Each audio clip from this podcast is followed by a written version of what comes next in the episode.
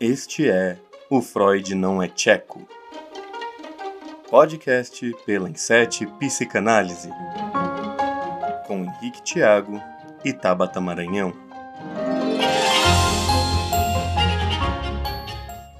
Fala, seres pensantes, tudo tranquilo? Eu sou o professor Henrique Tiago, psicólogo clínico, docente e seu anfitrião nesse podcast da Insete Psicanálise, O Freud Não é Tcheco. Este é o nosso podcast para discutirmos sobre alguns temas da psicanálise, e a cada episódio é um novo tema, um novo pensamento e um novo conflito para vocês aí. Como sempre, para apresentar a mesa, estamos hoje com a Tabata Maranhão, diretora deste podcast. Tudo bem, Tabata? Olá, Henrique. Olá, seres pensantes. Bom dia, boa tarde, boa noite. E vamos para mais um bate-papo. Estou animada. vamos lá. Hoje também estamos com a Bárbara Vaz. Muito obrigado, Bárbara, por participar com a gente hoje. Olá, Henrique. Olá, Tabata. Olá, seres Oi. pensantes. Vou estar com vocês aqui de novo. Vamos lá, debater e dar umas brisas loucas aí hoje. Muito legal, é isso mesmo. Vamos brisar bastante, porque neste novo episódio nós vamos conversar sobre uma coisa da cultura pop. Querendo ou não, a gente vai fazer meio que um rede simbólica no podcast. A gente vai discutir a respeito de um episódio né, de uma série da Netflix chamada Midnight Gospel, que, querendo ou não, é um podcast também adaptado para o seriado animado. Vamos então apresentar a nossa interpretação de um episódio, né? Mas antes, como de costume, vamos soltar aquele recadinho para quem ainda não nos conhece. Para quem caiu de paraquedas, este é o Freud Não é Tcheco podcast da Inset Psicanálise, um grupo de seis psicanalistas que amam a psicanálise e temos como intuito trazer esta ciência para vocês de uma forma descomplicada. A Inset é uma empresa voltada a atendimentos clínicos em psicanálise e de fins acadêmicos, para desde o estudante de psicologia até o psicólogo ou psicanalista já formado. E também é o curioso, que quer saber mais sobre esta ciência sem precisar bater a cabeça em textos carregados. Para mais informações, visite nosso site em www.inset.com.br ou siga-nos nas redes sociais Inset Psicanálise no Facebook, Instagram, YouTube e Spotify. O Freud Não é Tcheco tem novos episódios semanalmente, todas as segundas-feiras, através das plataformas do YouTube, Spotify e Deezer se inscrevam em nosso canal e sigam nossa playlist. Complementando, devido à pandemia de Covid-19, este episódio foi gravado à distância, seguindo as normas de distanciamento social. Bom, vamos lá, vamos primeiro explicar para os seres pensantes né, o que, que é o Midnight Gospel. Midnight Gospel ele é um, uma série da Netflix, lançada em abril de 2020 agora, e ele é um uh, podcast feito pelo Duncan Trussell, num podcast chamado Family Hour, né, ou Hora da Família, onde uh, ele fala a respeito sobre as suas próprias ideias, a respeito de quem ele é, que ele fala sobre drogas, sobre seus vícios, sobre uh, a sua parte mais vulnerável, conversando com médicos, uh, pessoas da área da saúde, a sua própria mãe, inclusive. E com este áudio, o uh, Pendleton Ward, né, que é o animador de A Hora da Aventura, para quem não conhece A Hora de, da Aventura, é um desenho do Cartoon Network, né, que é bem maluco, né, segue uma história aí do Flynn e tal, muito legal, quem não assistiu, é legal também assistir. Uh, e este seriado, Midnight Gospel, né, baseado no podcast do Duncan, ele não é um desenho, uma animação para crianças. Por quê? Primeiramente porque fala sobre assuntos bem eh, sensíveis e pesados né, para o público infantil.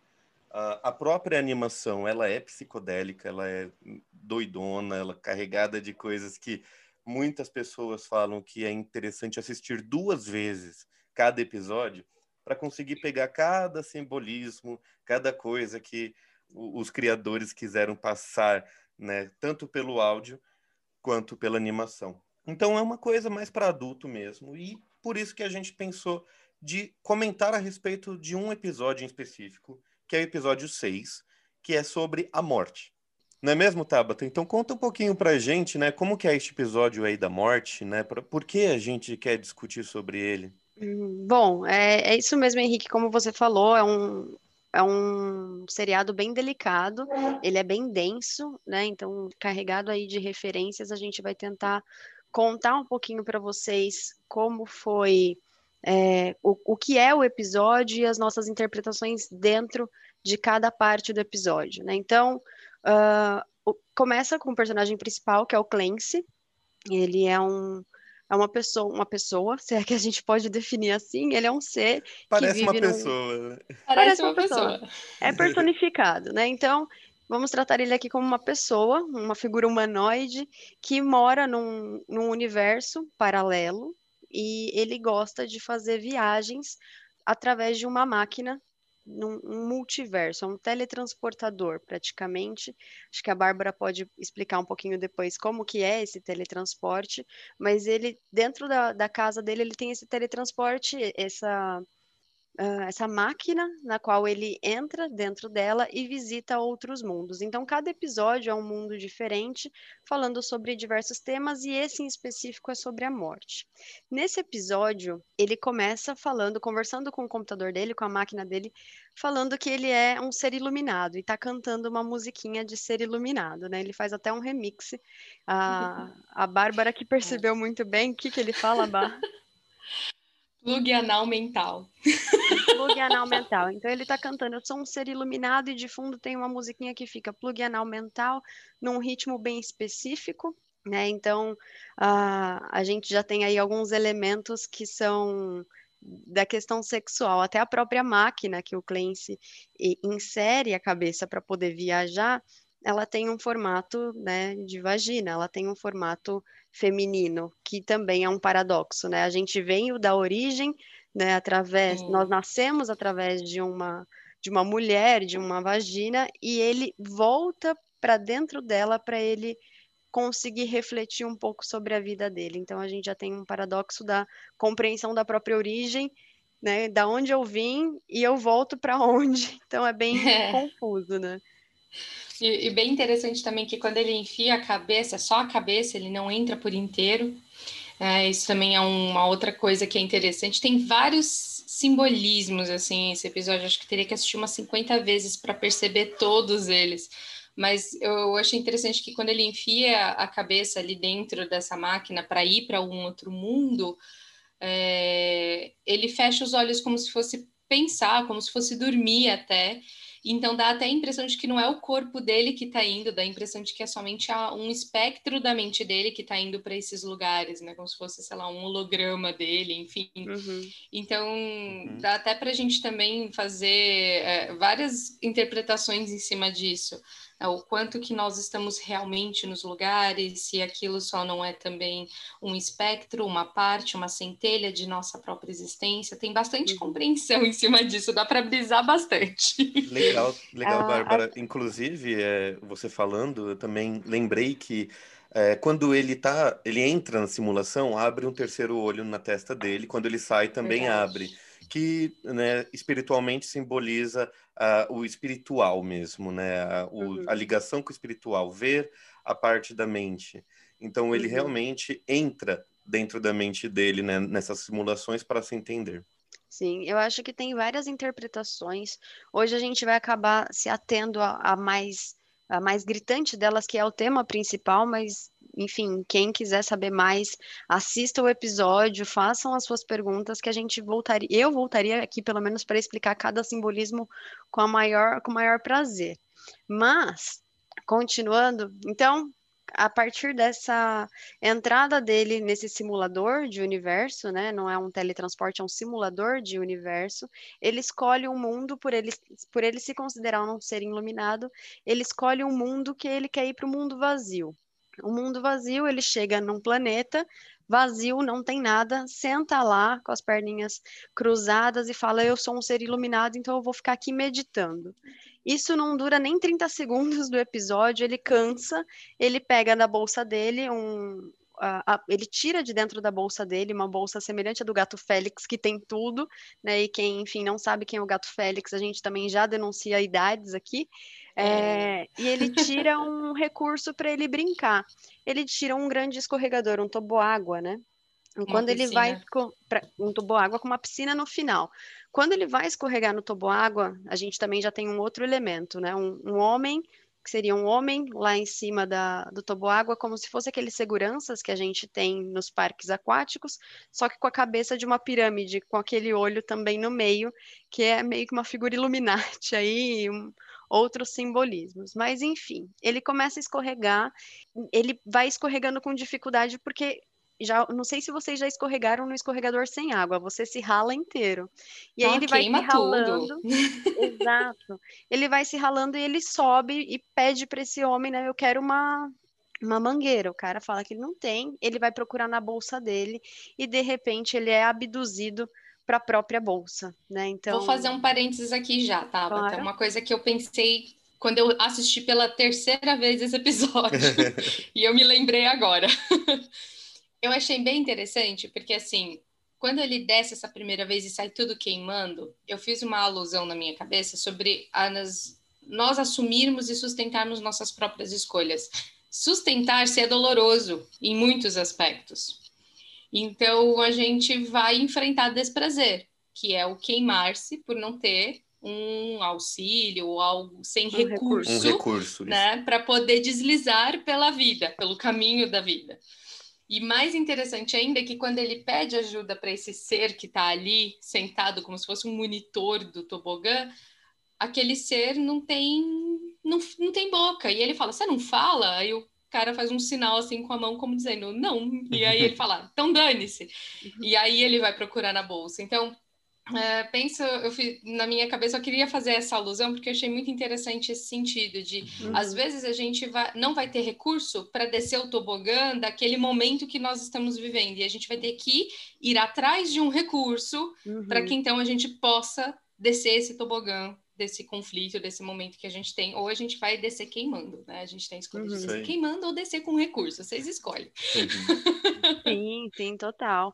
E eu acho que também a gente pode falar mais para o final, né, quando for concluir, sobre a, o, o, próprio processo analítico, né? O quanto que a gente às vezes empresta um recurso para um paciente, para que ele possa revisitar, o quanto que às vezes a gente vai com ele né, nessa viagem, nessas brisas dentro do, do do sétimo, né? Sim. Mas voltando aqui, uh, o, o Clancy, ele, em todo o multiverso que ele viaja, todo universo que ele conhece, né? Isso passa em cada episódio, ele procura alguém para entrevistar para o podcast dele, que, né, que ele chama de Espaço Cast, e nessa viagem não é diferente. Entrando dentro da bolsa, ele chega num mundo completamente bagunçado, com vários elementos coloridos, enfim, pega o microfone dele e vai procurar alguém para entrevistar. E ele acha uma figura meio sombria dentro de um buraco e ele pergunta para essa para essa figura, né, quem ela é, e ela responde dizendo que ela é a morte. E ele chama ela para entrevista, né? E aí, vamos conversar?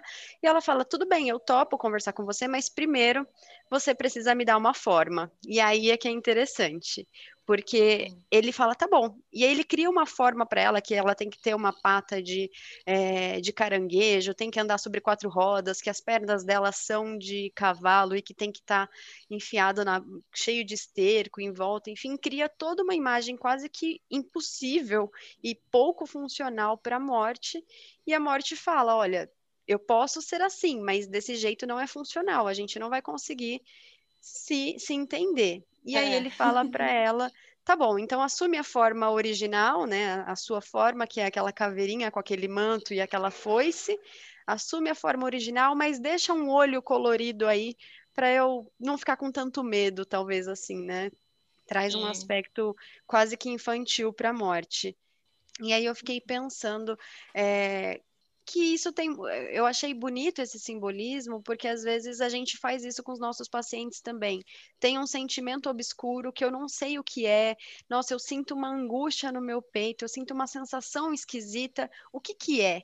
E às vezes a gente faz o que a morte falou para ele. A gente dá uma forma para esse sentimento, a gente dá um nome, a gente uhum. personifica. Então eu acho que tudo isso ajuda a, a elaborar. Não sei se vocês tiveram essa mesma impressão. Sim. Tive, tive sim uma impressão similar, é, mas também penso que essa criar uma imagem para a morte e, e, ela ser anamorfa, porque ela só aparece se você dá uma forma para ela, ela fala: você precisa me dar uma forma para eu me manifestar. E eu achei muito interessante isso, porque como que é a imagem pessoal que cada um tem dessa morte. Às vezes a morte vai ter justamente a forma de quem morreu e não de quem matou ou o que matou, enfim, qualquer outra coisa que você queira representar como quem leva o que o, a alma do que morreu, enfim, que é a imagem do ceifador. Uhum. Mas eu achei muito interessante esse sentido, é, até também porque para mim parece uma forma de até sublimar uhum. a realidade uh, da, insuportável que de é encarar a morte. É, isso é. eu acho sensacional. E interessante também para vocês, uh, seres pensantes, que esse episódio, esse podcast gravado e feito de episódio, é com uma autora que tem muito vínculo e, e fala muito sobre a morte que é a Caitlin Doughty. Ela tem até um livro que eu tenho, eu comprei há muito tempo atrás, muito não, vai, uns três anos atrás aí, que é um livro que vale muito a pena, chamado Confissões do Crematório. E ela é uma pessoa que fala sobre a morte, ela expõe a morte, ela escancara a morte.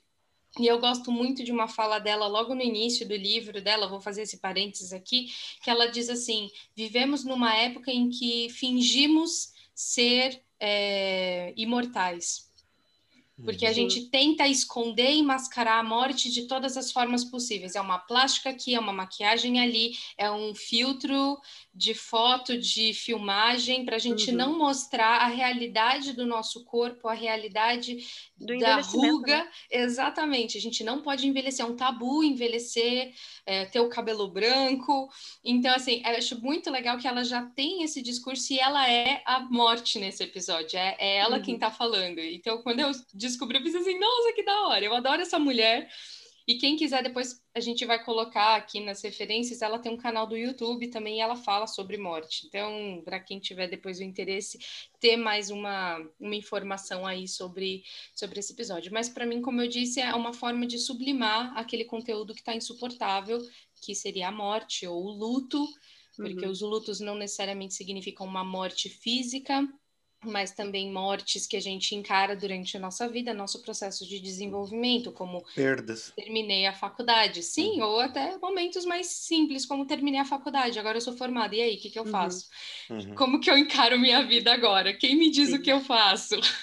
Sim. Eu acho legal, muito, muito legal isso daí que você está falando, Bárbara, também é, me remete, né, não só uma sublimação, mas também uma forma cômica de encarar a uhum. morte, né? Porque ele faz um, um monstro impossível para uhum. rir da morte, né? É. Para encará-la, mas como se ela fosse algo bobo, sendo uhum. que não é. Por isso que a própria morte fala: pera, não está funcional.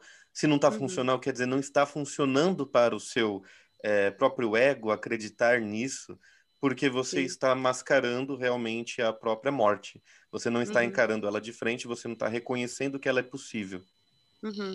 É. Sim, eu achei legal também, porque como, até como um, um, analista faria esse intermédio, né? Uhum. Olha, é, o seu id está querendo apresentar a morte em forma de brincadeira, mas vamos tentar deixar ela com um tom sério e com algum elemento que seja mais, como a Bárbara disse, uhum. suportável. Então suportável. ele fica com um olho gigante, um olho só, né? E, e em cima do olho tem até um chapéu de, de festa de criança. De aniversário, é. É. Porque também traz um simbolismo do quanto a morte precisa ser celebrada, né? De a gente passou hum. agora no mês do Dia dos Finados, a gente falou do filme Coco, né? O Viva a Vida é uma festa, uhum. do quanto que em algumas culturas também se celebra a morte, algumas culturas se reverencia, né? A, os idosos, os ancião, os anciões, enfim. Então, tudo isso mostra também um reflexo da nossa cultura é, ocidental, né? A morte é algo distante, algo que eu preciso evitar, e a gente não vai evitar a morte. Uhum. Vou fazer aqui mais um parênteses rápido, seres pensantes. Eu gosto muito de assistir documentários, né? E existe um documentário muito bom no Netflix também que se chama Casos Não Solucionados ou hum. Unsolved Mysteries. Maravilhoso maravilhoso. E tem um episódio que eles dedicam justamente ao tsunami de 2011, que teve lá no, no norte do Japão. E é muito bonito, é muito chocante. Eu admito que eu chorei com esse episódio. Eu não sou uma pessoa que chora fácil, mas esse episódio eu chorei assistindo pela, pela brutalidade que aconteceu, né, ali do tsunami, mas também pela forma como eles veem a morte. E até um próprio monge budista que trabalha num dos templos lá, ele conta as experiências que ele teve para lidar com as pessoas, e ele fala muito dessa diferença de perspectiva de morte do ocidental e do oriental. Uhum. Que eles uhum. veem, eles olham para o morto, para o espírito desse morto, não como uma assombração. A gente fala assim, ah, eu vou morrer, vou puxar teu pé. É uma assombração, é um encosto, é aquela pessoa que vai te fazer mal. Então, aqui a gente já tem uma imagem, a gente até pode falar disso mais para frente, que vai ter espaço, que a gente vê a morte ou o morto como algo ruim repugnante uhum. ou algo que vai me perseguir. Lá não, eles já vêm a morte ou o espírito dessa pessoa morta como alguém errante que precisa de ajuda. Então, uhum. Então, eu achei muito interessante. Esse episódio é um, só um complemento, bem complemento mesmo, porque tem muito a ver com isso aqui, mas é só falando de morte em si. E que me lembrei agora sobre essa diferença de perspectiva, que isso afeta a forma como a gente vai encarar até mesmo esse episódio, por acaso. Uhum. Uhum. Sim, sim. Isso aí. É, e, então, né, com, continuando, uh, porque ainda tem muita coisa do episódio, isso daí acho que são os primeiros cinco minutos. É um episódio de 20 minutos, mas que é tão denso, né, que parece, sei lá, quase uma hora, mas apesar de passar rápido. Enfim, é. então ele, depois de definir a, a identidade da morte, né, a figura da morte, é, começa a conversar com ela e as coisas né, nesse desenho vão acontecendo em paralelo. Então, às vezes o desenho ele se comunica com a fala, mas é diferente do que está falando na fala. Uhum. Então, é muito simbólico. É muito simbólico. Então aparece outra pessoa ali brincando com a mangueira e o Clayce está alucinado querendo pegar essa mangueira porque ele fala, eu quero, eu preciso escorregar. E nisso a morte continua conversando com ele. Quando esse elemento apareceu, é, não sei se para vocês deu a mesma impressão. Por, por ele ser muito animado, muito brincalhão, eu fiz uma associação com o id, e enfim, todo esse cenário de id, ego e superego. Eu não sei se vocês tiveram a mesma percepção. É, eu, eu percebi também essa representação do id, até também pela impulsividade que ele demonstra, porque ele tá ali com a mangueira, ele faz, ah, ele não tem fala, ele só faz sons. Né? Isso eu achei muito interessante. Então, ele não é concreto em palavras, ele não transmite, é sonoro e visual. Comport... É, não vou usar comportamental, mas é atuante, ele é impulsivo naquilo que ele quer demonstrar. Então, ele faz assim, ah, e ele mostra a bunda e fica chacoalhando o bumbum uhum. ali, meio que bate no bumbum, meio que dizendo, vem me pegar, né? Uhum. E, e o Clancy fica louco da vida. E ele até fala assim: Morte, tudo bem se a gente for andando, eu preciso daquela mangueira. Ela, não, tudo bem, vamos andando. E começa toda aquela perseguição.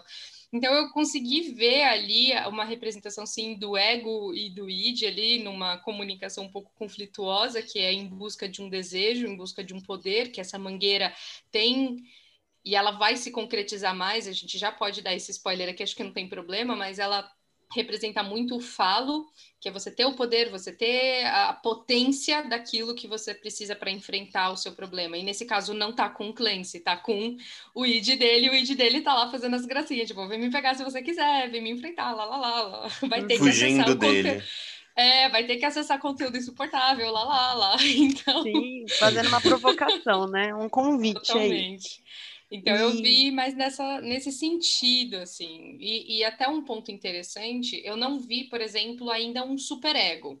Uhum. Eu acho uhum. que esse superego ele vai aparecer mais para frente e até o, a fala deles vai complementar muito para mim o que vai representar esse superego. Mas eu não vou dar esse spoiler, não. Vamos, vamos chegar mais para frente. A gente vai por partes, né? Vamos por é... partes.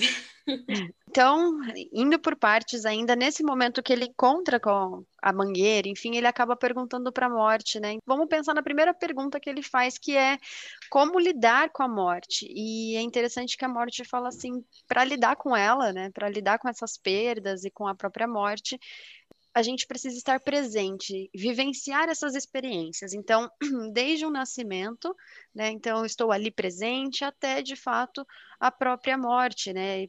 participar de um velório, então estar presente em todos os momentos da vida. Eu estou presente no trabalho, eu estou presente quando eu estou, enfim, limpando a minha casa, eu estou comigo, eu estou com os meus amigos, eu estou aproveitando momentos. Tudo isso faz com que a gente reduza uh, a culpa das perdas, né? Para não ficar aquela coisa, ah, eu devia ter aproveitado tal momento, eu devia ter feito tal coisa. Então, se a gente está presente a gente consegue aproveitar e eu fiz essa uma relação, né, do, com a ansiedade, né? As pessoas que ficam muito ansiosas pensando no futuro e, e acabam perdendo a sua experiência daquele presente, né? Perfeito. Sim.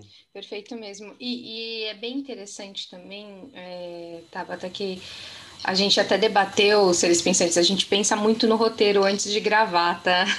Só para vocês saberem, a gente debate antes do debate gravado, então a gente fica sobrecarregado aqui. Mas uma coisa que é muito interessante, é, que a gente trouxe como uma das ideias, foi quando a gente falou de pulsões, pulsões de vida, pulsões de morte uma, que envolve também essa viver o momento. O interessante da pulsão de vida, pulsão de morte, diferente do que a gente pensa que é você morrer e viver, a pulsão de morte, na verdade, ela é representada pela destrutividade. Ou seja, a nossa destrutividade representada pelo nosso desprazer, e que também pode ser uma fuga desse desprazer, só que aí isso gera mais desprazer, porque quanto mais uhum. a gente foge de um problema, mais ele parece estar ali na nossa vida seguindo a gente como uma sombra, né? É, então, quando a gente fala sobre essas pulsões de vida e de morte, eu associo a forma que dá mais fácil para a gente compreender isso é pensar no prazer e no desprazer, e que é a grande luta que a gente tem na nossa vida: é, viver os momentos de prazer ou fugir do nosso desprazer. Essa é uma escolha que a gente precisa fazer. Então, vivenciar uhum. os nossos momentos como a morte fala, é a estarmos presentes em todos os momentos, envolve estarmos presentes nos momentos de desprazer também. Uhum. E esses são momentos essenciais para a nossa vida. Acho que, trazendo um exemplo mais fácil, aquele desenho do Divertidamente é o desenho inteiro para mostrar que uma memória triste também pode ser essencial uhum. para a construção da sua vida. Uhum. Porque uhum. da tristeza você tem a alegria em seguida. E isso é uma coisa muito interessante. Então a gente precisa estar presente nos momentos é encarar a realidade do desprazer, para que então a gente possa ter o gozo do prazer depois. E essa é uhum. um, uma coisa muito interessante da gente ter aqui em mente nesse trecho do desenho. Sim, Sim até porque nesse, trecho do desenho em especial, né, você fez essa compreensão, Bah, é o que acontece quando o, a, eles estão conversando e o Clancy vai, o Clancy vai para uma sala cheia de espelhos. Quer dizer, não é uma sala, né? É um espaço com vários espelhos que tem os reflexos dele, uns reflexos mais escuros, alguns mais passivos, outros mais agressivos, com expressão de raiva, enfim, cada desenho no espelho é um momento da vida do Clancy, se, é, é, assim a gente pode dizer, e, e ele começa a entrar em conflito com essas imagens, né? Isso isso é o desenho e em paralelo está acontecendo a conversa e aí ele pergunta, né, para ele começa a brigar com um, um, dos reflexos que saem desse espelho.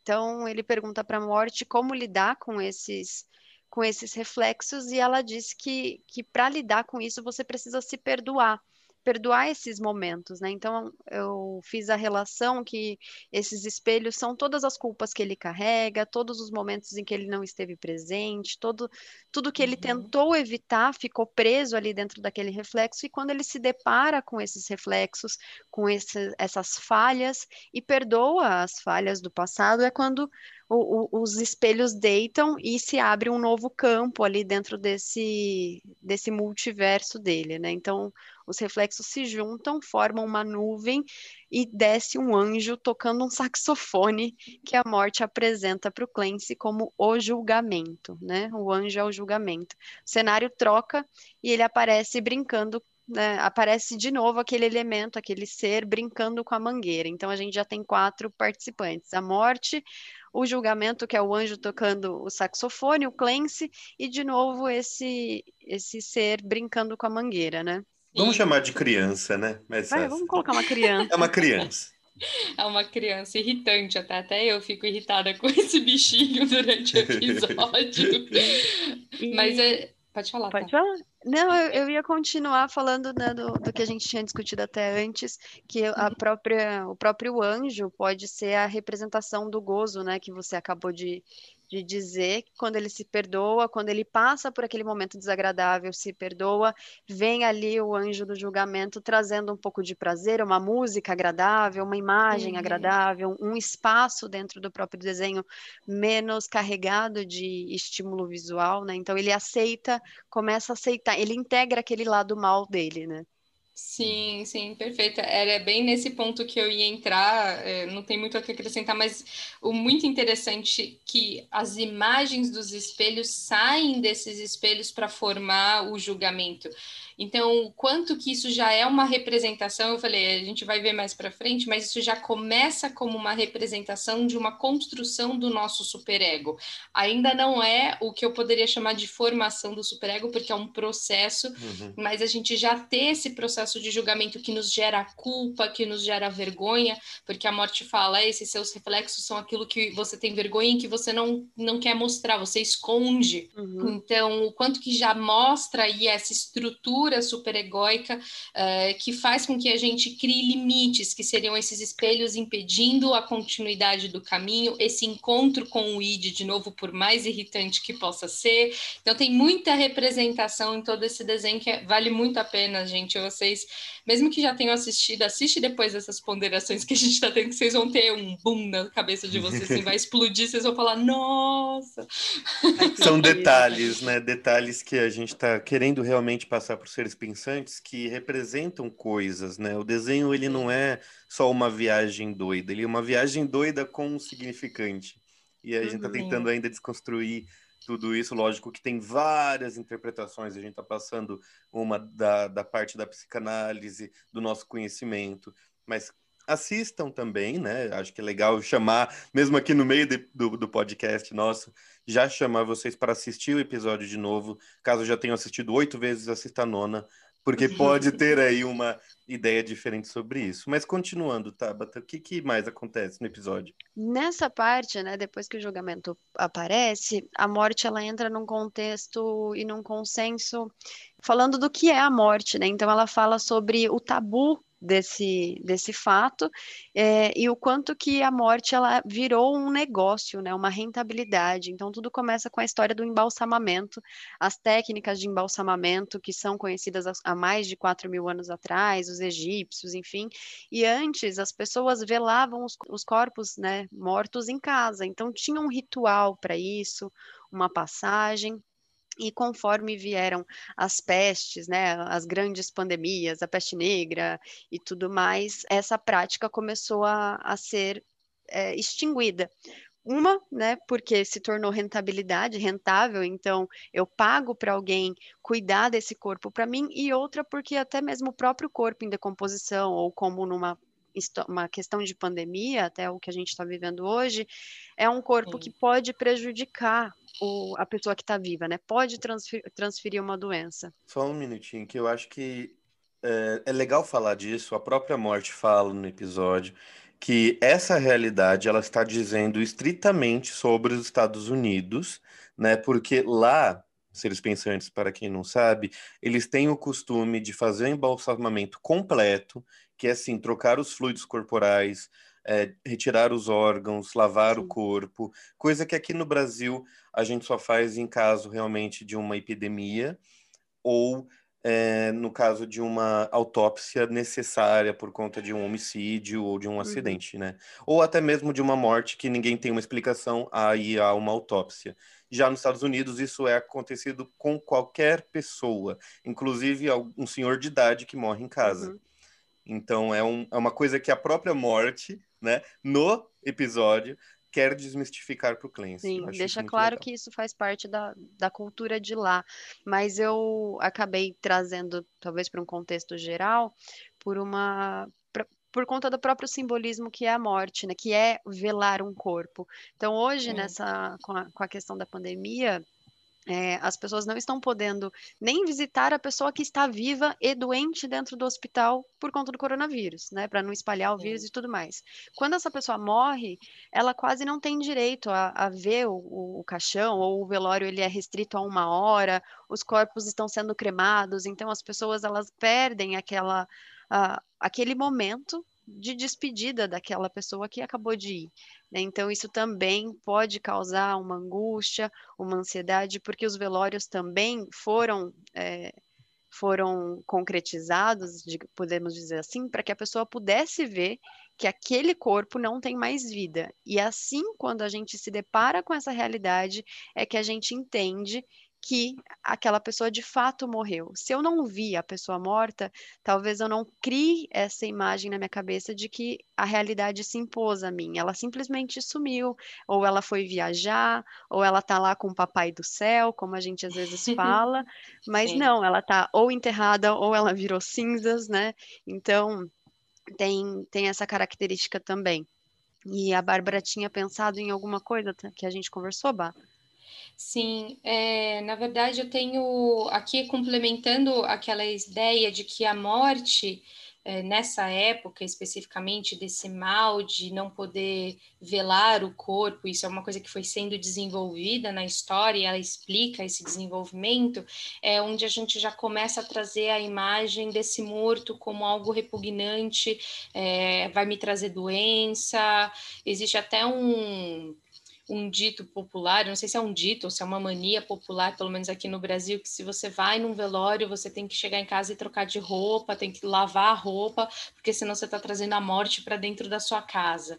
É, e isso é uma coisa que existe, então a gente já vê essa morte, eu não posso trazer ela para dentro da minha casa, ela não pode existir, ela é só naquele espaço onde eu enterrei a pessoa e tudo mais. E, e também, é, seres pensantes, infelizmente, recentemente tive uma, um falecimento de um familiar meu, não foi por Covid, é, mas estávamos lá no cemitério e eu vi um processo do Covid acontecendo. Então, chegou o grupo com no máximo 10 pessoas, eram bem poucas as pessoas, e um instrutor ali do, do local falou: Olha, vai chegar o corpo, vocês têm tanto tempo, a gente já vai enterrar e não sei o quê, não é para chegar perto, tem tanta distância que vocês vão ter que manter, e deu um monte de instruções, um monte de regras, um monte de não pode. E aí nisso chegou o carro com o caixão, um caixão todo enrolado em plástico, caixão fechado, enrolado em plástico, não dava nem para ver, por exemplo, tem aqueles caixões que tem um vidrozinho, não tinha, tinha que ser totalmente fechado e todo embalado e já foi levado. E, e eu fiquei pensando, puxa, eu tô aqui num momento de luto com essa pessoa que infelizmente faleceu e eu posso ver essa pessoa antes dela ser não poder vê-la mais né? Uhum. Porque ali é uma despedida física que a gente tem com essa pessoa e eles não podem, talvez uhum. não, nem tenham visto. E isso Sim. me levou a uma ponderação muito forte. É, o que eles estão vendo é um caixão, eles não estão vendo a pessoa. E Sim. então esse momento da pandemia, essa imagem de uma morte repugnante, no, não nojenta, mas contamin, contaminosa, né? Ela uhum. vai me vai me matar, ela vai me perseguir. Estou trazendo a morte para dentro da minha casa. Isso existe, claro seres pensantes, por favor, tomem todos os cuidados em relação à Covid. É uma doença que a gente ainda não tem muito conhecimento sobre ela, ela uhum. realmente está atacando de uma forma desgraçada no mundo, a gente precisa ter todos os cuidados. O aspecto que a gente está que eu estou tentando trazer é a representação dessa morte uhum. e não o cuidado que a gente precisa ter com as pessoas que falecem com Covid, por exemplo. Então, tentem trazer a imagem de que apesar da morte ser algo dolor, doloroso, que faz com que a gente se sinta injustiçado, ter o velório, ter uma possibilidade de enterrar aquela pessoa já é algo que a gente tem como uma forma de despedida. Né? Isso pode ter uma perspectiva diferente. Essa sua fala, Bárbara, é muito importante, né? Porque a gente tem que tomar cuidado, estamos sim em uma pandemia e o corpo, né, de um falecido por Covid, ele realmente pode transmitir a sim. doença. Há um tempo atrás eu assisti um documentário sobre o Ebola, que foi descoberto que as pessoas estavam se contaminando pelo ebola por conta dos corpos dos falecidos que permaneciam em casa. Então a família acabava se contaminando com ebola e também falecendo.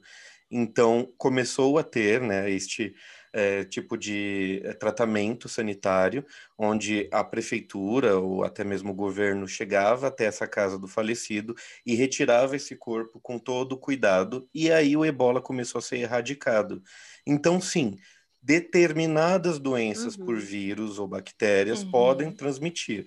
Mas é legal dizer que a morte no episódio fala que o corpo, né, não contaminado por alguma doença, ele não contamina o ser vivo é, por simplesmente estar morto. Uhum. Porque a, a parte de deterioração do corpo natural, a morte, ela não oferece risco real a alguém vivo. Uhum. E isso é importante. Entretanto, lá nos Estados Unidos é criado essa indústria da morte, uhum. né, que ela repete várias vezes, Sim. que é uma forma de arrecadar dinheiro sobre o falecido. É uma crítica, Isso né? é que diferente. Ela faz. É uma crítica. Uma crítica. Mas é interessante, durante esse papo, né? A Bárbara acabou compartilhando uma coisa pessoal a respeito de um falecimento recente. Acontece a mesma coisa no episódio, né? O Clancy acaba lembrando do pai e ele fala de como que o pai morreu. Enfim, a morte até fala, ah, eu lembro do seu pai. Afinal, é. ela busca todos eles, né? Todas as pessoas que, mor que morrem. E nesse momento eles estão num barco, né? Viajando nesse, nesse multiverso aí.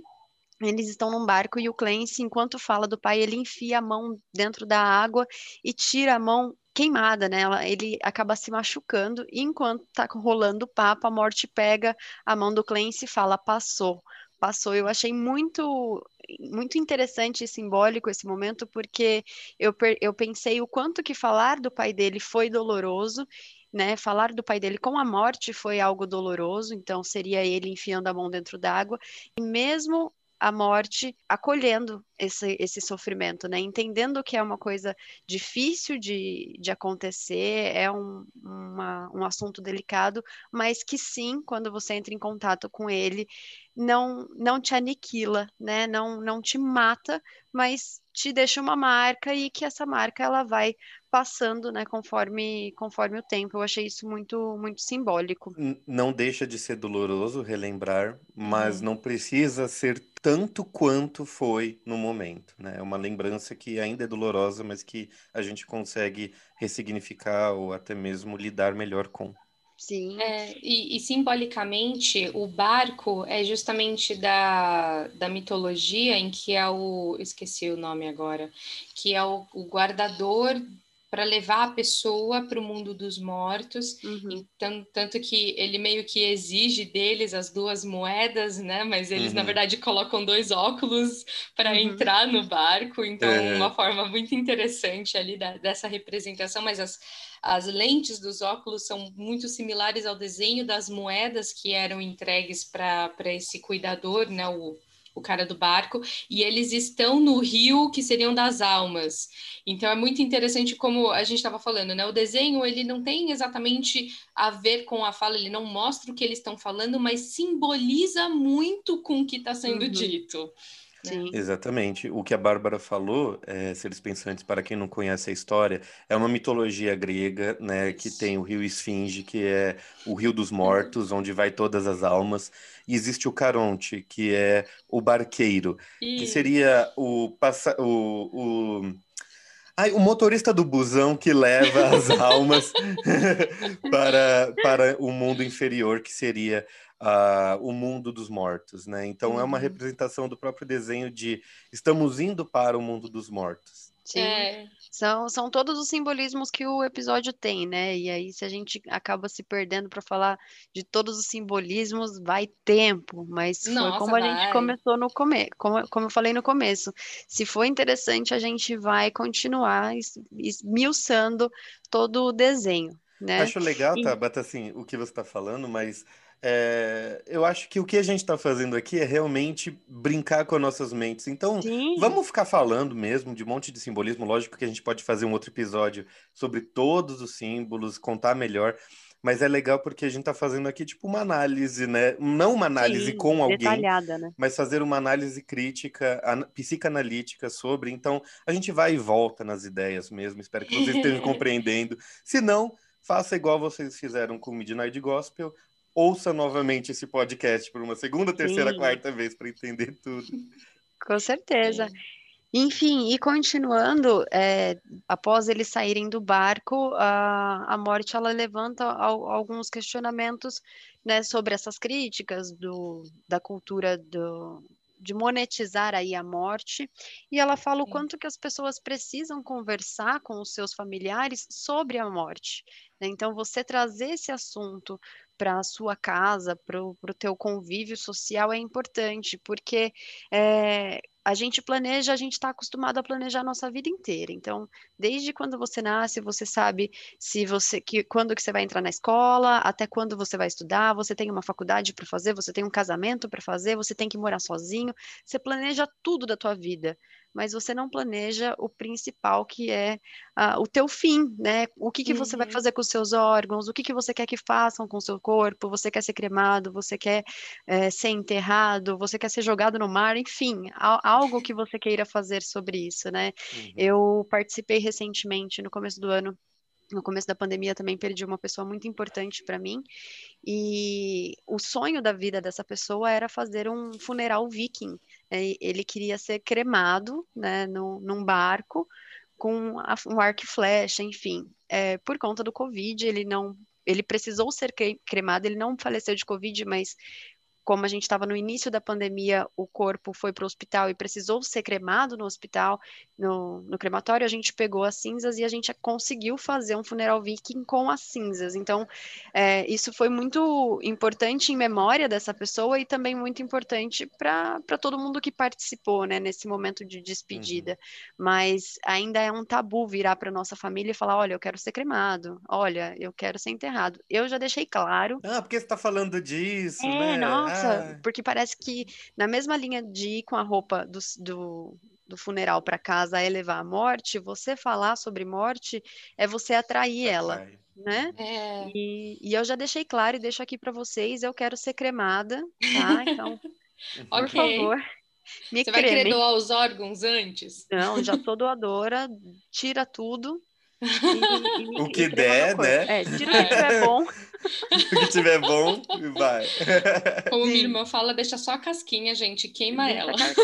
Exatamente. É só uma casquinha mesmo. Continuando Beleza. então o episódio, eles entram dentro de um elevador, né, na qual tem um rei, e de repente aparece um demônio, né, mais uma figura aí humanoide em forma de demônio, e ficam todos em silêncio, sussurrando, deitados no chão desse é, desse elevador, o rei sentado lá no trono dormindo, e aí a gente tem o julgamento, o demônio, a morte e o Clancy. Ah, e tem um detalhe. É, na hora que, acho que eu esqueci de falar, na hora que o, o Clancy encontra a criança com a mangueira e aparece o, o julgamento, a morte pega a criança e sussurra para ela, falando assim: Você não vai morrer agora, você vai morrer com uma bolinha de ping-pong para a criança ficar ali esperta com as bolinhas de ping-pong, né? Então isso é só um detalhe que vai aparecer mais para frente. E eu achei interessante a, a, esse momento que eles estão no elevador sussurrando e conversando sobre a morte e tudo mais. O anjo e o demônio começam num ato ali de romance, né? Começam uhum. a se beijar, a se pegar ali naquele chão. E eu fiquei pensando se seria uma dualidade, o que, que o que, que o episódio estava tentando apresentar para a gente nesse momento. Vocês repararam nisso? Opa, eu, eu só não reparei quando eu pensei algumas coisas. É, o anjo, né, o julgamento, mas vamos colocar aí como uma parte boa e o demônio como uma parte ruim do próprio Clancy. Porque o que a gente está falando é que todos esses personagens que compõem essa simulação que ele está são representações do seu próprio aparelho psíquico, é, do seu inconsciente a, a própria bolsa do Gato Félix que ele entra, é, para mim, é entrar no inconsciente dele mesmo. Toda essa viagem que ele está fazendo com a morte, inclusive, é com ele mesmo. Então, para mim, o anjo e o demônio no elevador se pegando seria a unificação da sua parte boa e da sua parte ruim, que ele conseguiu entender, é, compreender e equilibrar as duas. Né? O, o rei eu já encaro. Aí, igual a gente falou lá atrás, tem um superego. Para mim, o é. rei é o superego, porque ele fica, Isso. não pode, não pode. Tá todo mundo lá deitado no chão, se eles falam mais alto, ele mete o cedro na, na cabeça de alguém. É, o cedro ou cetro, né? Agora fiquei confuso. É cetro. Cetro, isso. Cedro Bate... é um tipo de árvore. De árvore, tudo bem. Tá, tá, tá ali. E aí bate na cabeça deles, tipo, não pode, não pode. Tanto que uma hora, né, o, o anjo tá feliz, né, porque tá com um novo romance ali, toca o sax, o, o rei pega o sax da mão, destrói. O anjo chora, aí o demônio, para ficar, né, ah, eu, é uma pessoa que eu amo e tal, ele tira um dos chifres e faz o chifre dele de saxofone para o anjo. O que eu entendi disso é, bem, o superego tá ali limitando, colocando limite, não pode, não pode, não pode. Só que alguma parte dele acha um recurso para dar ainda um prazer.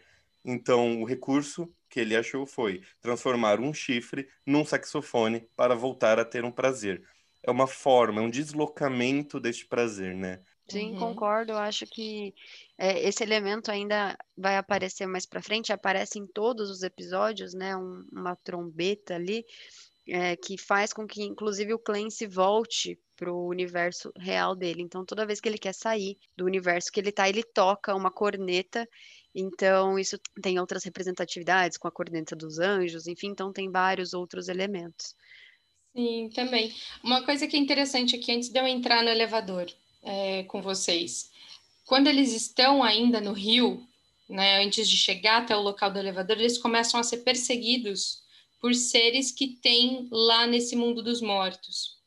E eles fogem desses seres, e aí eles caem dentro do Rio da Morte. O Clancy está morrendo nesse Rio da Morte, queimado, e ele acha um quadro de botões né, para tipo o quadro de força que a gente tem na nossa casa, né, com as alavanquinhas, e ele começa a mexer nessas alavancas e o mundo em que eles estavam, que seria esse mundo da morte, começa a ser transformado como se fosse uma vida normal aqui na Terra até. Uhum. E bem nessa parte, a morte está falando para ele o quanto que a gente encobre a morte e transforma ela de uma forma diferente, e o quanto que a gente vive sem encarar essa morte. E é tanto que até a imagem acompanha a fala, porque ela fala assim: ah, você coloca um terno e gravata no cara e manda ele trabalhar. E aí, bem nessa hora, um dos demônios é transformado num cara de terno andando na rua com uma maleta. Eu achei aquilo sensacional.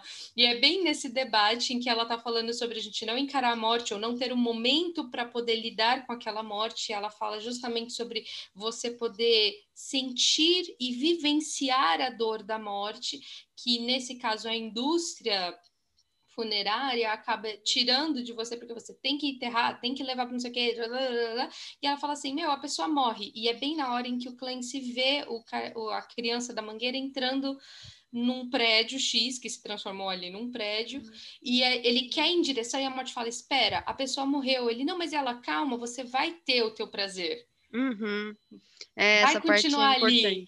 É, então assim, não é emergencial, a pessoa já morreu. Uhum. Dá Você não precisa duas... sair correndo fazendo tudo. Isso. Respira, entende que aquilo aconteceu para você começar tomando os passos, né? Isso uhum. também é Sim. extremamente importante. E eu me lembrei uma coisa que eu queria ter dito antes, que é a gente falando sobre a morte, se é algo que a gente não pode encarar e tudo mais, que a gente foge dela.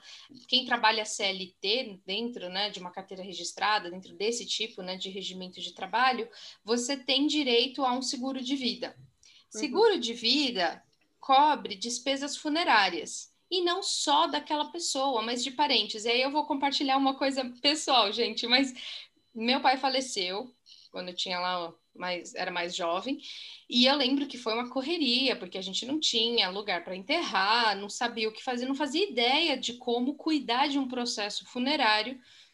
E depois de alguns anos, ainda trabalhando no RH na época, eu estava explicando seguro de vida para uma pessoa e eu me toquei que eu podia ter acionado o meu seguro de vida para fazer todo o processo do meu pai de velório, eu tinha direito a caixão, eu tinha direito a tudo e eu não sabia e eu paguei tudo à parte. Então, assim, é uma coisa que a gente não grava, porque quando fala seguro de vida, você tem coisas que podem te ajudar, a gente não grava porque fala sobre morte. Morte eu não quero saber, eu desconecto, uhum. eu, des eu, transformo ela em outra coisa. Então, assim, eu até fiquei com raiva de mim. Eu falei, gente, eu podia ter usado meu plano de seguro de vida na época e não teria tido tanta despesa quanto foi infelizmente que aquele momento que meus parentes não ouçam isso. Mas é o que você acabou de dizer também, né, Bá? Porque é, a gente quer já resolver. É. Morreu, pronto. Meu Deus, caixão, velório, corre, corre, corre, corre, corre. E, e é o que a morte fala para o cliente: calma, primeiro fica, o corpo ele não vai te infectar, igual a gente falou agora há pouco, né? Se não for Se não tiver nenhuma um vírus, doença, um bactéria, lá, lá, lá, é. exatamente, não, não vai te infectar. Então calma, respira, sinta a sua dor, sinta o momento, entende o que está acontecendo, respira, olha, faça alguma coisa. Talvez, né, Bárbara, né, voltando a este passado, talvez se você tivesse tido esse, essa consciência, esse momento, você poderia falar, verdade, eu tenho seguro. Mas como a gente tá né, nesse negócio, tipo, resolve, resolve, resolve, ah, meu Deus do céu, e depois só no velório que vai sentir a dor, é a gente acaba deixando algumas coisas para trás. Então é uma mensagem uhum. muito boa que a morte, né, representada aí pela Kathleen, né, que, que é entrevistada, fala para gente, é muito importante, é uma coisa para a gente levar para a vida. Uhum. Sim. E aí entrando nesse elevador, onde o, o, a criança com a mangueira já entrou em um, eles entram em outro. Para mim, esse elevador ele é uma representação das camadas que nós temos no inconsciente. É, e tanto que essa é uma das partes mais difíceis até de interpretar do desenho, gente. Vou ser muito sincera, porque aquele elevador vai andando por ambientes e eu, eu teria que assistir mais vezes para tentar fazer alguma ligação do que, é eu aquilo. Também. Porque entra no nariz, sai por um ânus, e aí entra por não sei aonde, e, e tem monstro lutando, um monte de cabeças de esfinges com corpo de leão correndo, olhando para vocês. Eu falo, mano, o que, que é isso? Que Mas viagem é, muito, é essa? Muito loucão. mas eu achei muito interessante esse aprofundamento do inconsciente e até cada vez mais uma caricatura simbólica daquilo que nós temos. E quanto mais aprofundado, mais difícil a compreensão, porque nós precisamos sempre é, não precisamos sempre, mas a gente busca pelo menos uma compreensão concreta, ou seja, trazer para o nosso consciente a clareza daquele símbolo. Mas quanto mais aprofundados, indo atrás da nossa potência nesse inconsciente, é mais difícil essa compreensão. Tanto que tem várias alusões, fala de Adão e Eva ali no meio, enfim. Sim. Por mim, é mais ou menos esse sentido que eu tenho é, quando ele vai, e sim, o rei é a representação do saxofone, e é bem quando eles estão falando sobre o pai do Clancy, então é, é, uhum. a gente pode representar um processo da castração e até uma castração que a morte traz a nós. Então, eu, para quem não sabe, seres pensantes, o, o nossa, nossa estrutura superegóica, ela é finalizada no processo da castração, ela é finalmente estruturada, estabelecida uhum. através desse processo da castração. Então, é muito importante, muito simbólico esse momento dentro de um elevador fechado, com todos os meus lados, todas as minhas estruturas e instâncias psíquicas, com sendo castradas constantemente por esse rei, né, que pode ter um papel de pai. Impondo limites, né? Os limites Exatamente. físicos, as barreiras do, dos quatro cantos do elevador, a própria é, paulada que ele dá né, com o cetro uhum. dele na cabeça do, das, do, dos elementos que estão uhum. ali fazendo barulho, fazendo bagunça. Então, Sim. realmente é bem simbólico. Muito. Então, essa, concordo com as compreensões que vocês trouxeram. Eu só quis complementar com esse ponto até o elevador, porque eu achei também muito importante, Não, muito simbólico claro. também. E, e, faz sentido, né? E quando, quando a porta do elevador se abre, né, a, a criança de novo com a mangueira tá ali a morte vira para ela e fala: Pera, que eu tenho uma coisa para você. E começa a tirar um monte de bolas de dentro do, do manto dela: uma bola de basquete, uma bola de tênis, uma bola de vôlei, até chegar nas bolas de ping-pong, o que assusta essa criança e de repente tudo aquilo se inunda com, com as bolinhas de ping-pong e todos eles caem num precipício. Né, muito, é muito louco Sim. o episódio, é muito psicodélico. Cai num precipício e o Clancy vai caindo desesperado e a morte pula atrás dele, segura ele, né, e fala: calma, aproveita, você vai ficar tudo bem, relaxa, que, que vai dar certo, né?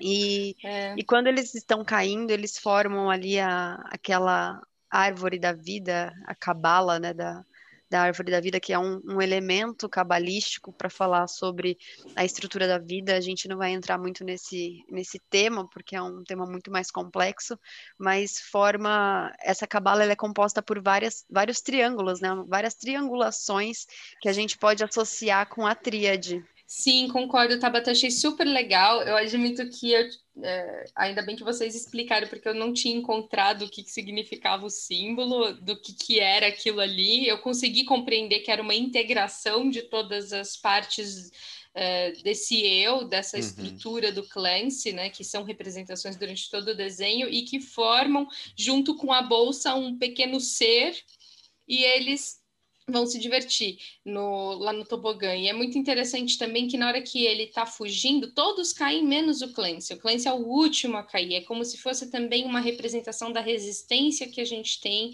com relação a alguns aspectos, ou a, da queda para o nosso inconsciente, ou da compreensão daquilo. A gente ou pode da própria fazer morte, esse né. Bárbara? Perfeito, também. E a própria morte chega, né? Ela fala assim, é, é, que eu tô com a frase em inglês na cabeça, mas ela fala aproveite a queda, né? Aproveite o momento. E é justamente o que ela fala desde o início: viva cada momento, aproveite Uhum. cada momento.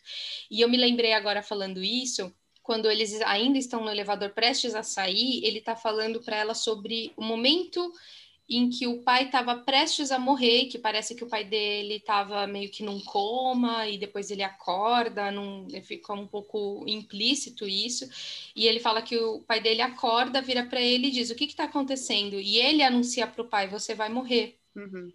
E o pai fala: Ah, então tá bom, então deixa eu te falar algumas coisas e dá várias lições de vida para ele. Ele pega um papel, uma caneta e começa a anotar. Então, o quanto que é, aquilo também simboliza, né? O quanto que a gente tem para aprender com as pessoas e não esperar o último momento para a gente poder falar aquilo que a gente realmente quer falar para as pessoas. É, acho que esse momentinho ali também foi uma coisa muito interessante. E acrescento de novo, é, lá no velório eu estava conversando com o meu avô, o meu avô que está vivo, né? Não, eu não estava falando com o corpo, deixar claro isso. E eu estava conversando com ele, e aí eu virei pro meu avô e falei assim: vô, você e a avó tem quanto tempo de casado? Ele, ah, mais de 60 e poucos anos. Eu, nossa, eu não sabia. Eu, você trabalhou com o quê? Eu fui metalúrgico. Eu, nossa, eu não sabia. E aí eu percebi que eu, aqui no- nos meus praticamente 30 anos de idade, sim, revelei minha idade, dane-se, Uhum. é, Faz não tem parte problema da vida, faz inclusive. parte. Exatamente. É, eu não conhecia os meus avós. Uhum. Eu Uhum. sempre estive com eles nas festas, ia lá para churrasco, via, sempre estava lá minha infância inteira, minha adolescência, parte da minha vida adulta, e eu não sabia quem eles eram. Uhum. E aquilo me pegou. E quando eu vi esse trecho do episódio, isso também veio muito à tona na minha cabeça. O quanto que às vezes a gente está tão acostumado com o viver e a gente não, não conhece, não se, não se conhece também. A gente pode Sim. trazer essas duas representações: conhecer o outro e nos conhecer e esperar só o último momento de suspiro para falar: não, pera, o que está acontecendo? Ah, então, pera, deixa eu te ensinar tudo da vida. Uhum. Sim, não, é, eu ia complementar que, complementar não, acrescentar que enquanto esse papo tá rolando ali, né, eles estão no lado do rei, antes de abrir a porta do elevador, o Clancy comete um furto, ele rouba os sapatos do rei e calça os verdade. sapatos do rei, né, então quando ele vai caindo, ele cai com os sapatos do rei, enfim, porque em todo episódio que ele vai, ele pega um elemento para ele guardar.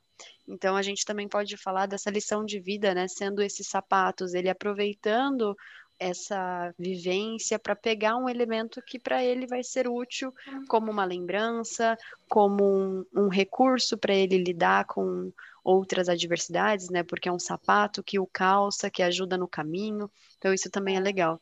ou uma apropriação da superegóica. Eu não mais me conflito, não que não vai existir conflitos entre ego, superego e id, mas ao invés de conflitar, eu calço a- o superego em mim, ou seja, Uhum. eu complemento, eu integro ele à minha, à minha existência.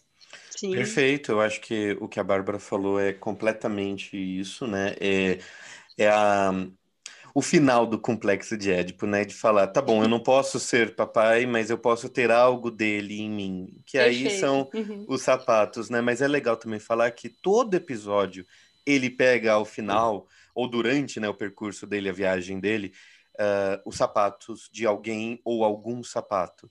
Para mim, essa, essa forma de simbolismo representa o. eh, eu lembro onde caminhei, eu lembro por onde passei, quais foram meus passos, isso daqui simboliza meus passos. Uhum. Sim. Sim, Sim. Faz, faz total sentido. E, enfim, voltando para a queda, né, todos esses elementos eles se integram e formam essa cabala. Eu fiz uma associação, nós fizemos, aliás, essa associação com a integração de todos os elementos, a integração do bem e o mal, a integração do id, do ego e do superego, né? O, o Clancy ali talvez representando um ego integrando tudo aquilo, e ele volta, ele sai da bolsa com a mangueira e volta para aquele toboágua com aquela, aquele homem com a cabeça de pirâmide lá. Uhum. E ele joga a água no toboágua e começa a brincar. Ou seja, ele recuperou aí uma potência, né? Ele uhum. pegou a mangueira, um objeto fálico, né? Do próprio complexo de Édipo, ele uhum. irriga toda a, todo o toboágua para ele escorregar sem dor, se diverte e por fim ele pega o chifre do diabo, né, do, do demônio, toca a trombeta para ele voltar para o espaço dele, né, para o universo dele. Uhum. Então uhum. Uh, nesse momento ele volta e quando ele começa a falar com o simulador dele de novo, e aí como foi a viagem, né? O simulador pergunta ele se ainda é iluminado, ele não, eu não sou iluminado e ele age como se nada tivesse acontecido, como se tudo que ele tivesse visto parece que não integrou ou integrou e ele de fato está bem com isso. Uhum. Então eu deixo isso daí aberto porque vai de várias interpretações eu queria ouvir de vocês. Sim. Que foi o que a gente estava conversando até né, antes de gravar, igual a gente revelou que a gente discute antes da gravação. É, a Tabata teve esta é, ideia de que ele não integrou, na verdade, ele está sendo resistente ainda né, no mundo real. Né? Saiu do inconsciente, mas para o consciente nada aconteceu. Já eu acredito que só o fato dele falar que não sou mais um ser iluminado quer dizer que ele entendeu. Ele entendeu que ele é humano, ele entendeu que ele também é uhum. finito, ele entendeu que ele precisa é, achar recursos para obter o prazer e não lutar contra, porque senão ele vai sair machucado. Então, ele não fala isso abertamente para o simulador, mas ele compreende. Pelo menos essa é a minha visão. Bárbara, você teve alguma diferente da nossa? Vamos lá, vamos desempatar a história. Antes de eu fazer essa brincadeira do desempate, eu queria só trazer um, uma coisa interessante, né? Quando eles estão no tobogã escorregando, mostram vários momentos. Ele fica um tempão escorregando naquela uhum. água.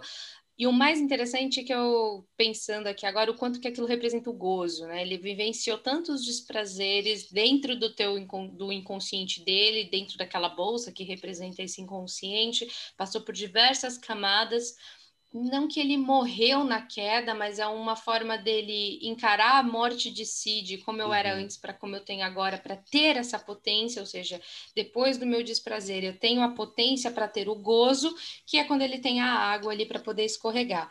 E eu estava aqui ponderando sobre o carinha que tem a cabeça de pirâmide e o olho, aquilo é uma representação de divindade uhum. é, em muitas outras coisas. Uhum. Falam que é o olho de Deus que observa a humanidade.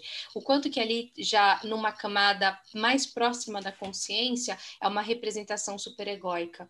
Daquele Também. que tudo vê, aquele que observa, aquele que controla, porque aquele é, cara tá uhum. como se fosse é, o salva-vidas do brinquedo. Que observa. Né? Então você tem uhum. ali o brinquedo como uma representação do id e aquele cara como uma representação superegóica e ele brincando ali no meio das coisas, usando o gozo da mangueira. Ó, que coisa uhum. muito simbólica, vocês podem sim pensar as bobagens se vocês quiserem. Mas... Estamos falando de forma psicanalítica, por favor. Se atenham às brincadeiras.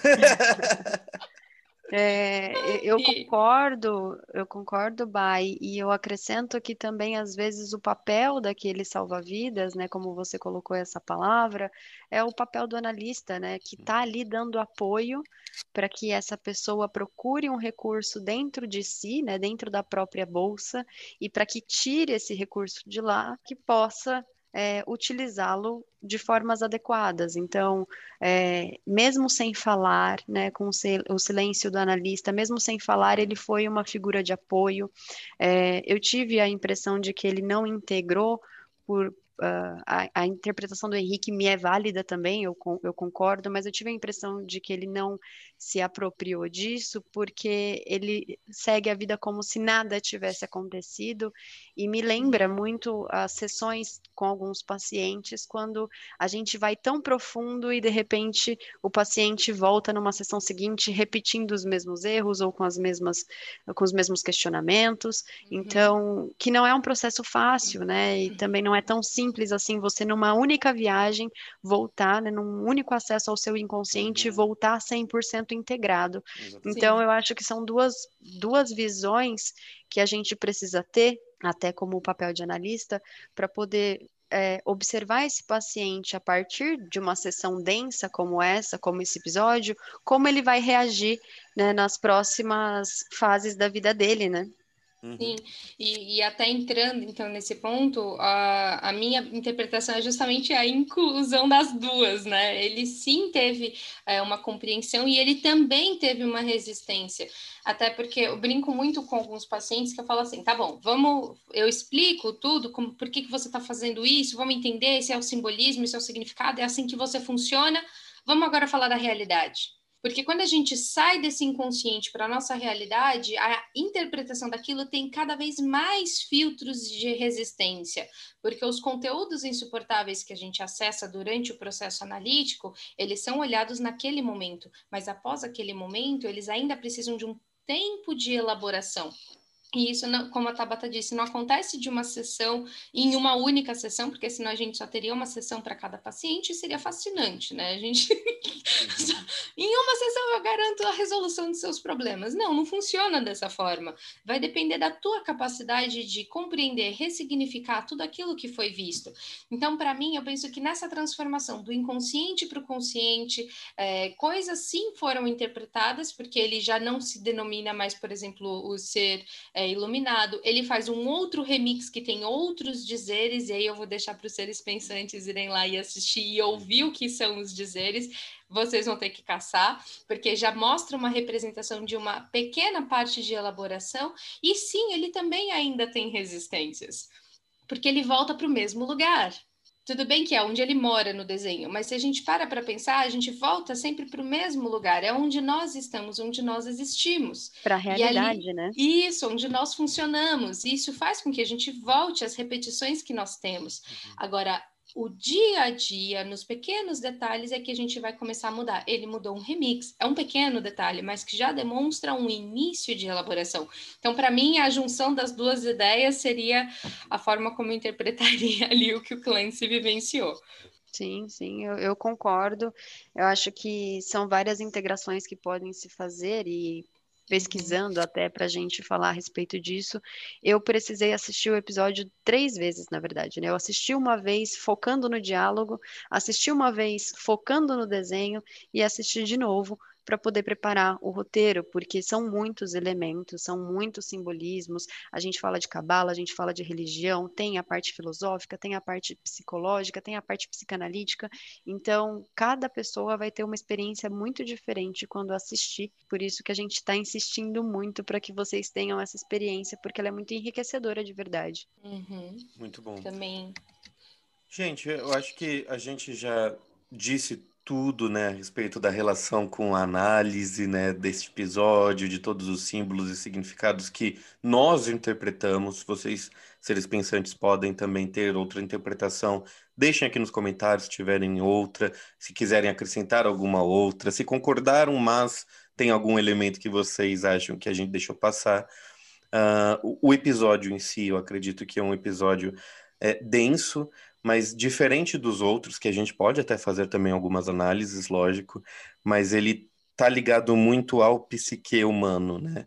Que é um entrar dentro do inconsciente, que é conversar com as suas é, todos os elementos do, do, da estrutura psíquica de si, uh, de si ter este analista representado, de uh, o que é ser iluminado, depois não sou. Uh, este episódio ele é recheado desta parte analítica, né, de todo o pensamento aí dos autores e dos criadores. Mas uma pergunta: vocês recomendariam este episódio para pacientes? Não só recomendaria, como recomendei. Semana passada eu tava. Eu, eu, tinha assistido, a gente já tinha discutido dessa possibilidade, aí eu entrei num, num bate-papo com alguns pacientes sobre o conflito da morte, que é um outro tema que eu quero discutir, o quanto a gente, no auge dos 30 anos, né, não, é, não somente nós três, mas o, os meus pacientes, por exemplo, que estão nessa faixa de idade, entram num conflito do tipo, o que, que eu vou fazer agora? Qual que é, vai ser o meu futuro? É, eu sinto que está tendo uma crise existencial aí dos 30 anos, para mim, a nova, o novo fim da adolescência, e, e uhum para tratar disso com eles, eu recomendei esse episódio da, da morte, foi muito positivo o retorno que eles me deram sobre o que eles entenderam. A gente conseguiu entrar a, a fundo em algumas é, questões internas de cada um, né? linkando com o que está acontecendo com a realidade deles. Então foi muito positivo para mim. Não sei se vocês concordam. Eu concordo. É, acho que a gente pode fazer um outro podcast sobre morte em si. Eu acho que tem assunto para caramba em relação a esse tema. É, concordo que a crise dos 30 anos exista, mas eu sou do grupo que gosta de envelhecer, então eu já tô louca para. Uhum. Nem cheguei nos 30 e já tô louca para chegar nos 40. Mas isso já é uma outra análise que a gente deixa para colocar lá. Mas sim, recomendaria com certeza esse episódio. É, acho que nós podemos pensar de uma forma diferente a análise. Claro que eu não vou descartar as análises que fazemos em sessão, elas são muito boas, são muito importantes, mas também é muito legal quando a gente encontra recursos que ajudam o paciente a compreender alguma coisa. Então, usar os filmes, usar episódios, usar música, usar. É, tenho pacientes que gostam muito de obras de arte, a gente discute obras de arte para que representam aquilo que a gente sente, aquilo que a gente vê, como vê o mundo. Então, é, tem um podcast meu só sobre isso, né? Então, sou suspeita Episódio número falar. 3. Para deixar quiser. claro, né?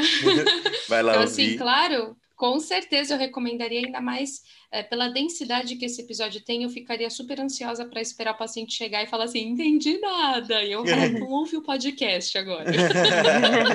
não, Mais uma semana. a gente trabalharia. É, não, a gente trabalharia os elementos com ele, mas enquanto que esses elementos seriam representar o que, que chama atenção no paciente, quais elementos que aparecem, por que, que aquilo chama atenção, o que significa para ele, o que, que eu já tinha de interpretação e combinar isso. Então, assim, é muito legal. Dá, dá para usar e abusar isso. Pra caramba. Sim. Perfeito. É, faço da Bárbara minhas palavras, né? Porque também no episódio número 6 do podcast Freud no Echeco, também falo a respeito dos filmes, né? Como que eles se relacionam com a arte então, para mim, seria, é, não, não só será, como deverá ser uh, indicado a alguns pacientes, principalmente aqueles que estão uh, sofrendo pela morte de alguém ou com medo da própria. Acho que é importante a gente ter essa reflexão, porque a morte ela faz parte do ser humano e isso mostra que somos mortais. Né? Sim. É interessante tirar a imortalidade aí da frente, é, pensar que somos poderosos o tempo todo, que somos super poderosos, onipotente, onipresente, vampiros, onisciente, episódio vampiro. 5. episódio 5 da Tabata sobre vampiros, falamos também sobre isso. É, então, sim, é um, algo que eu irei passar para muitos pacientes, não só este episódio, como outros. Eu acho que esta série, a Midnight Gospel, ela traz muita reflexão, muito boa mesmo, que partiu de um podcast. Então, estamos aqui também a partir de um podcast, trazendo para vocês uh, pensamentos novos, novas reflexões que podem ter muito, muito significado para cada um de vocês. Esperamos que sim tenha trazido pelo menos aí um insight, um, um pedacinho de compreensão, que vocês busquem o, o, a, conclu, a, conclu, a conclusão disso tudo é, numa análise numa autorreflexão, numa meditação, mas que tenham, sim, a, a, a forma de compreender todo este papel, todo este essa função e todos esses signos, né, que foram apresentados por nós e pelo pelas, pelo seriado, uh, individualmente, para que você compreenda o que, que é morte para você e o que, que é que você faz com isso, uhum. ok? Mas infelizmente, minhas queridas e meus queridos uhum. ouvintes, chegamos ao final deste episódio de Freud não é tcheco. Oh. Oh. Falamos muito já e terão outras vezes, então Sim. não fiquem tristes. Teremos muito mais a falar sobre isso. Então eu quero novamente agradecer a presença de vocês.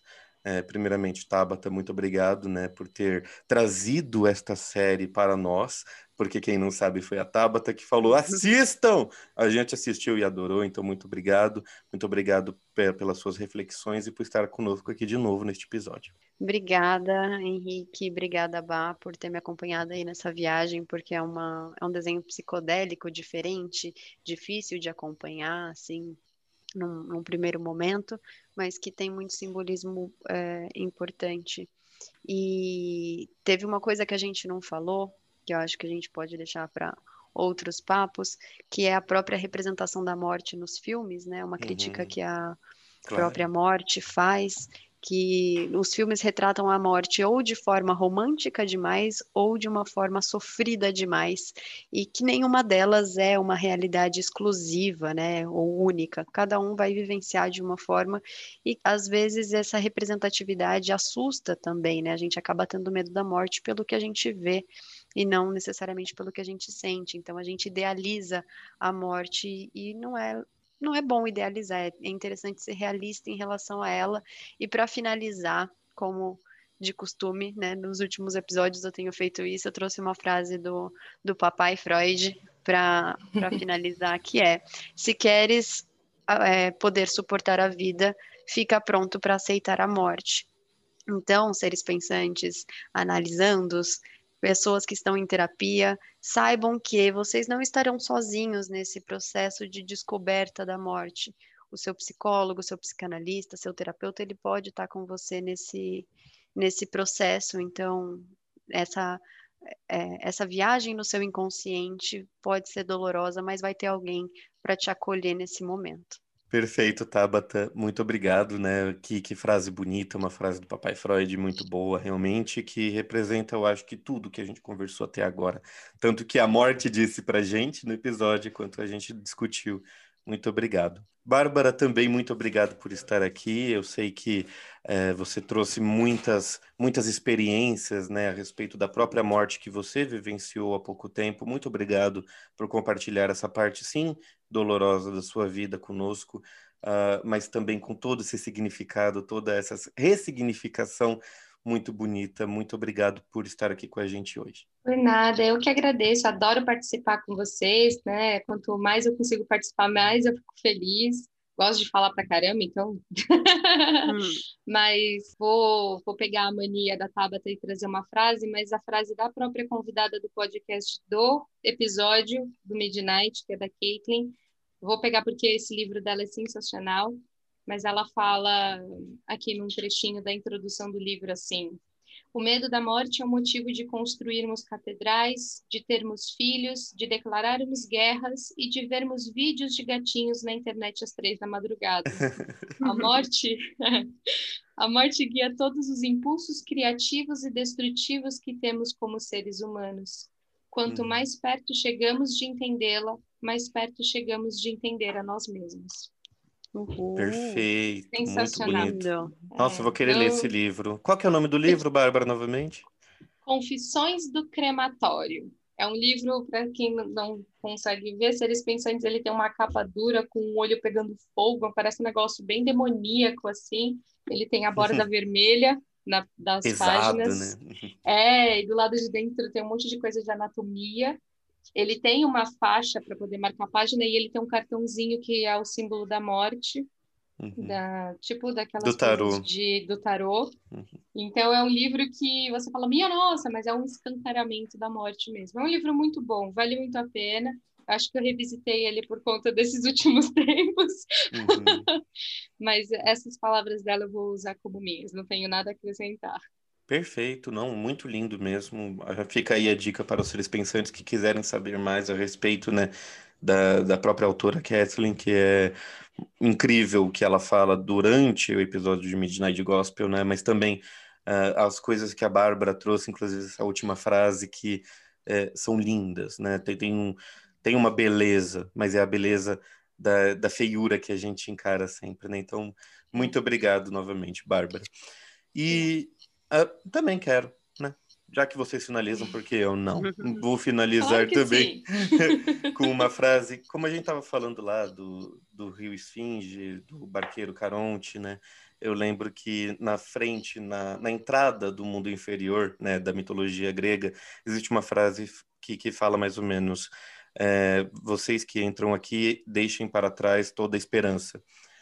É, é, uma, é, uma, é um peso, Parece que uhum. lá dentro do mundo inferior há somente desgraças e uh, punições, mas se a gente olhar essa frase de outra forma, é: após a morte acaba a esperança. Então, por que não entender que antes da morte há uma vida e que uh, se a gente entender, compreender e aceitar um pouco que somos mortais, que temos um fim, que deixarmos aquela nossa onipotência de lado, deixarmos a nossa, nossa fantasia de mortalidade de lado, a gente consegue abandonar coisas que fazem a gente ficar presos a situações que não estão mais funcionais e que estão uhum. fazendo a gente mal. Sim, sim. Então é uma interpretação minha, espero que vocês tenham entendido. Não, muito clara. Gente, muito obrigado, né, de novo aqui por participarem conosco. Seres pensantes, muito obrigado por terem ouvido até aqui este episódio de Freud não é tcheco pela Inset Psicanálise. Uh, vocês estão convidados para acompanharem a gente mais em nosso site em www.inset.com.br Inset com dois T's, somente para lembrar e também nas nossas redes sociais. Todos os links e textos utilizados para nossa discussão serão referenciados na descrição do YouTube e do Spotify. Muito obrigado por terem ouvido até aqui mais um episódio de Freud não é tcheco. Até semana que vem. Um abraço, um beijo e vários insights com a Inset. Dá tchau, gente. Tchau. Tchau.